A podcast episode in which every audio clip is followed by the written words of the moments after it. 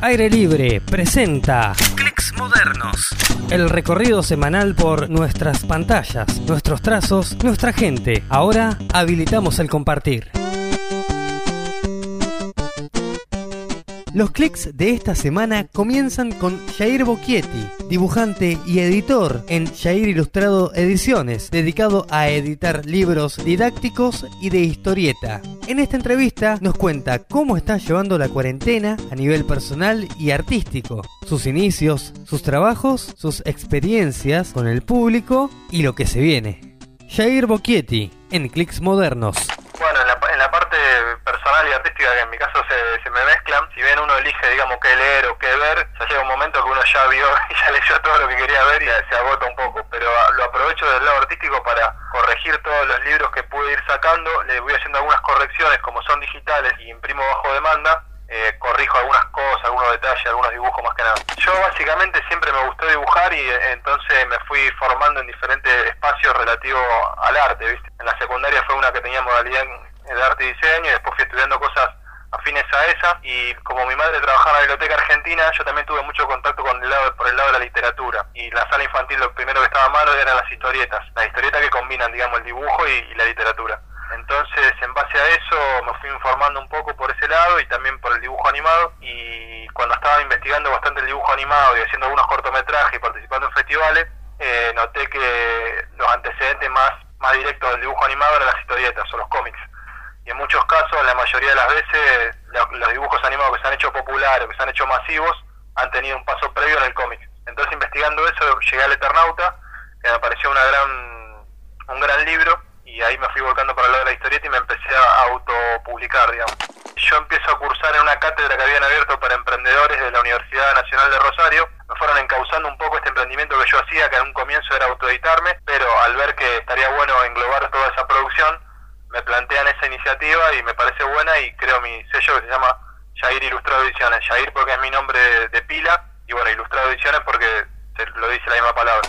Bueno, hasta ahora está el primer título que fue La visión del mundo, que es una historieta con un contenido humanístico. Yo le llamo un contenido humanístico al que deja alguna especie de enseñanza o moraleja o que muestra algo eh, de un lado que por ahí la gente, no que la gente no lo ve, sino que por ahí que el protagonista puede ser cualquiera. Eso hace que logre una identificación y que transmita el mensaje que te quiero contar. El segundo título fue eh, Pintando tu visión, que era un libro para colorear con los personajes de la primera historieta. Y el tercero fue De pie, que es un libro también, una historieta con un contenido humanístico, pero ya toca un poco más el tema de la ecología y es un poquito más extenso.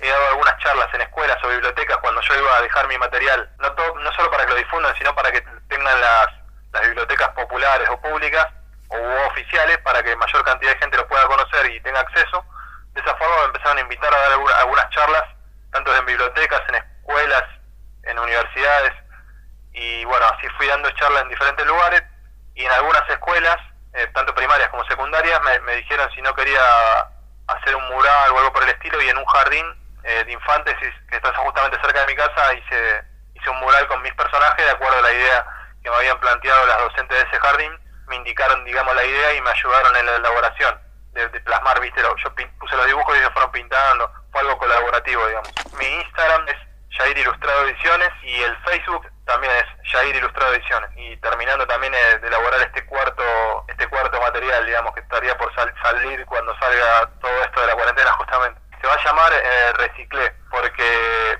no solo por esto que ahora se está usando el lenguaje ese que, incluye los dos géneros, sino porque es una palabra que no, no quería ponerle trata de reciclaje, ¿no? Pero no quería ponerle reciclado o reciclaje. Entonces puse reciclé, que es reciclar en francés. Y justo da ese acento y me gustó esa, esa vuelta, digamos. Estás haciendo algo nuevo. Adelante. Clicks modernos. Otro juego argentino en Steam y consolas. Se trata de Obey Me, del estudio Error 404 es un título de acción que nos pone en la piel de Vanessa, una cazadora de almas acompañada de Monty, su perro. El título aterriza en PS4, Xbox One y Steam, en donde se consigue a 300 pesos. Cómics nacionales para todos y todas. Varias editoriales liberaron obras por la cuarentena. Rabdomantes Ediciones ofrecen en formato digital Quimera, números 1 al 5, Bangkok, Cándido, Orgasmatron y El Hombre Primordial. Un Flash Ediciones propone lo mismo con Intro, y el colectivo editorial Big Sur lanzó el Cuarentena Pack, que comprende a tu rojo ruta, Mon 51 Infierno 2000, En un parpadeo, Icabot Jones y El aneurisma del chico punk. Todas estas ediciones las pueden encontrar en las páginas de Facebook de sus respectivos editores. Aún hay más material, así que manténganse conectados. Clicks modernos. El trazo continúa en Clicks Modernos y ahora nos visita Nicolás Ábalos, mejor conocido como Mentor. Nicolás, bienvenido a Clicks Modernos. Hola Tim, un gran saludo para vos y para toda la audiencia. Te quiero preguntar, ¿cómo estás pasando esta cuarentena a nivel personal y a nivel profesional? Hasta ahora la cuarentena la vengo llevando bastante bien. Eh, estoy trabajando un poco en casa, aparte del trabajo que hago habitualmente, aparte de, lo artístico, eh, tiene que ver un poco con, internet, entonces puedo, eh, puedo hacer por lo menos esa parte desde casa. Y el resto del tiempo trato de, mantener más o menos eh, la, rutina que tengo habitualmente. Al, no poder salir por ahí estar un poco más de, tiempo en casa, trato de, aprovecharlo para, para dibujar, para escribir nuevas tiras y, para seguir eh, dentro de todo eh, produciendo, más allá que, de, que un poco a, uno lo, abruma todo esto de, tener que estar encerrado forzosamente y demás, que bueno, uno trata de, compartirlo también con un poco de, esparcimiento. Eh, hay muchas, muchos cómics que, las, que algunas editoriales independientes han estado regalando, también videojuegos y, eh, y bueno, tratando un poco de, aprovechar eso, también de comunicarme con, amigos, de jugar online, ya sea videojuegos o, juegos de mesa. Eh, eso es un poco más o menos eh, lo que estoy haciendo en, en esta cuarentena. Mm. ¿Cuándo sentís que comienza tu carrera como dibujante? ¿Y cuál fue tu impulso que te convenció a ser el mentor? Bueno, dibujar dibujo desde siempre desde muy chico. Eh, después fui a una escuela secundaria con orientación artística, también hice talleres de cómic. Eh, en las facultades estudié diseño gráfico, que si bien no es arte está eh, muy relacionado. después de eso, por ahí por cuestiones laborales y por otras actividades que, que tenía, lo dejé un poco de lado, dejé de dibujar con tanta frecuencia. Eh, hasta creo que fue el año 2016 cuando eh, hago por primera vez eh, Inktober, que es una movida que hay en internet que consiste en hacer un dibujo todos los días durante el mes de, octubre, un dibujo en tinta y publicarlo con ese hashtag y hay mucha gente que, que comparte su, su obra durante, durante ese mes siendo consignas ¿no? específicas que, que se tiran. eso por ahí me, me ayudó a, a volver a dibujar todos los días o casi todos los días y, a tener una constancia que me hizo tener un caudal de, material eh, más grande y ahí fue cuando eh, me creé creo que mi primera eh, página en Facebook que exclusivamente para, para subir dibujos, después Instagram y demás y ahí como, como empecé a, focalizarme un poco más en retomar mi faceta de artista gráfico y entonces necesitaba un nombre para utilizar en las redes, que por ahí mi nombre real, Nicolás Ábol, es muy común, entonces se me ocurrió utilizar Mentor, que es un apodo que yo tenía en la secundaria. Eh, entonces empecé a cambiar mi firma, que antes firmaba con mi apellido, eh, por mi apodo, y bueno, ahí fue que empezó de, una forma más formal a, a mostrar mi trabajo en las redes y a darle mayor continuidad. Contanos sobre la creación de las tiras cómicas de Mr. Nerd. ¿De qué tratan?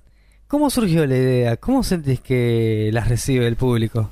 Las tiras cómicas eh, surgen justamente a partir de ese primer Inktober, donde yo hice algunos dibujos eh, tipo caricatura. Eh, y lo vio Nico Ramírez, que es el dueño de la comiquería Mr. Nerd, donde nos juntamos con un grupo de amigos eh, frecuentemente a tomar cerveza y a charlar sobre historietas y, otros temas. Eh, y a él se le ocurrió la idea de hacer eh, tiras sobre cuestiones relacionadas a, los cómics, a los videojuegos, a todas las cosas que nos gustaban a nosotros y poner como personajes a el grupo de, gente que nos reunimos habitualmente ahí, que son todos muy pintorescos ya de por sí en la, en la vida real, así que no me resultó eh, muy difícil. Arrancamos a principios de 2017, eh, él escribió los primeros eh, guiones, bueno, los escribimos en conjunto, digamos, y después ya continué haciéndolo íntegramente yo, escribiendo, dibujando y pintando las tiras hasta ahora, hace algunos meses, ahora a principio de, de 2020 cuando se sumó Lucas Cafaro, que es un colorista que actualmente está colaborando conmigo y, ha logrado que tenga una mayor profundidad eh, y que, mi dibujo, que es bastante básico, resalte eh, mucho más y me parece que, que, ya hemos llegado a un nivel interesante en, cuanto a lo gráfico, me parece que, está quedando bueno. Y mm, la, recepción del público es buena. Eh, y por ahí lo, que tenemos nosotros que incluimos muchos eh, chistes internos que por ahí no, no se entienden eh, o se entiende, los entiende más la gente con la, con la que nos juntamos y que son los, los protagonistas. Está en principio hecha para ellos, para, para reírnos entre nosotros. Y trato que la idea general de cada tira tenga algo que les interese a todos, por lo menos a todos los nerds, a todos los que leen historieta y que entiendan la referencia general.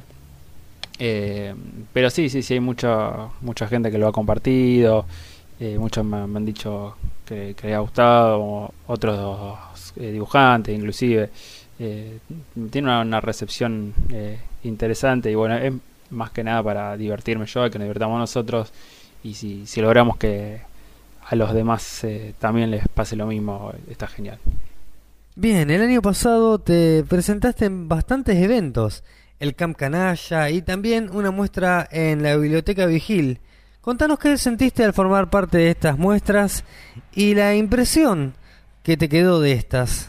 Fue una linda experiencia participar de esas muestras. Eh, a mí me gusta mucho participar de, de muestras eh, físicas. Me parece que eh, son necesarias todavía para los artistas, más allá de que ahora estamos eh, todo con todo muy digitalizado. Eh, me parece que, es muy útil para acercarse a, otro tipo de público, para conocer gente, hacer contactos y demás. Me parece que, está muy bueno para eso. Entonces siempre trato de, participar, de sumarme cuando hay una convocatoria y demás de la muestra Camp Canalla ya había participado en la edición anterior, así que ya conocía a la gente y al espacio y, fue un, lindo momento el, que compartimos ahí. Eh, y la, muestra de la Vigil en noviembre es mi muestra más importante hasta ahora porque fui uno de los organizadores y también diseñé el catálogo. Y fue creo que la que duró más tiempo, estuvo casi un mes ahí montada en el hall de la Vigil, entonces la puedo ver un montón de gente que, habitualmente concurre al lugar, a los talleres, un lugar eh, muy lindo que tiene muchas eh, actividades culturales. Eh, esa muestra se llamó Metamorfosis y la organicé junto con Jairo Ochetti, Ariel Daleva y Diana Candelieri, que son tres muy buenos artistas que estudiaron conmigo en la escuela secundaria y también compartimos la facultad, aunque no, no la misma carrera, pero pero todos estudiamos justamente ahí a la vuelta de la Vigilia en la Escuela de Artes Visuales. Eh, fue, fue una linda, una linda muestra y seguimos en contacto con ese grupo y la idea es seguir organizando cosas juntos. Ya para ir concluyendo, contanos dónde te podemos encontrar y si estás preparando algún proyecto, así podemos seguir disfrutando. Uno de mis proyectos para este año es una nueva muestra eh, junto con el mismo grupo con el que hicimos Metamorfosis. Ya estamos hablando de cuál puede ser la temática y en cuanto la definamos vamos a, empezar a producir en base a eso. eh, con fecha incierta porque ahora no, no podemos eh, tener ninguna certeza de, dónde se puede llevar a cabo y cuándo debido a, todo lo que estamos atravesando ¿no? con el tema del coronavirus no sabemos cuándo se va a poder reanudar todo a reactivar los, los lugares y las actividades esto tiene para largo, pero bueno, eh, en cuanto podamos vamos a empezar a, aprovechar el tiempo eh, encerrados para, para producir. Por el otro lado, lo que sí estoy ya estoy haciendo es eh, seguir con las tiras, que con la ayuda de, los colores de Lucas logramos, me parece, tener una regularidad que no estaba teniendo los, los últimos años y está saliendo eh, una, una tira por mes. La idea es seguir eh, todo el año con, con esa periodicidad. Ya tengo algunas adelantadas, así que está casi asegurado, por lo menos para los próximos meses. Eh, pueden encontrar estas tiras, todos mis dibujos, las obras que puse en las últimas muestras y demás en mis redes sociales, tanto en Facebook como en Instagram, estoy como arroba mentor.arte. Gracias Nicolás por ser parte de Clicks Modernos y será hasta la próxima. Muchas gracias por el espacio, saludos a todos, cuídense mucho, quédense en sus casas, nos vemos pronto.